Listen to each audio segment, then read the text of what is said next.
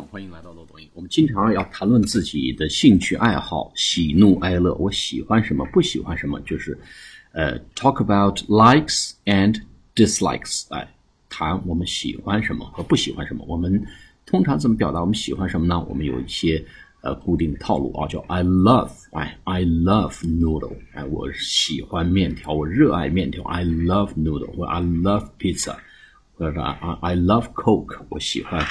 哎，我热爱可乐，或者 I love soccer，哎，也一定要强化重读这个 love，I just love，或加一个 just，I just love noodle，或者 I just love Coke，哎，用 I love，或者说呢，我们第二个表达是 I'm really into，哎，我们对某项体育赛事感兴趣，体育运动感兴趣，I'm really into basketball，我真的进到了这个篮球里面，I'm really into basketball。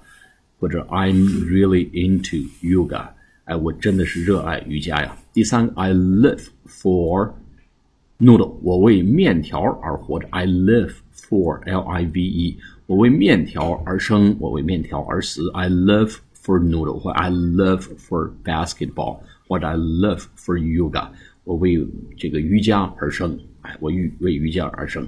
I live for something，I live for business，我为生意而生。 I live for success，我为成功而生，都可以套用这个句型。I live for。第三个呢，啊，第四个表达呢，就说，noodle is my fan，哎，就是 noodle 是我的菜，哎，或者是这个 soccer 或者 football is my fan，哎，这个足球呢是我的这个最爱，是我的菜，is my fan，实际上是我的菜的意思啊。Peter is my fan，嘿，Peter 是我的菜，哎，我不知道这个表达对不对啊？呃，另外一个呢是 I'm crazy about I'm crazy about soccer I'm crazy about Coke I'm crazy about yoga。哎，我对这个瑜伽呀、可乐啊、面条啊感到极其的痴迷啊。I'm crazy about。哎，这几种表达，我们再来回顾一下，就是 I love soccer 或者 I love noodle。I'm really into noodle。I live for noodle。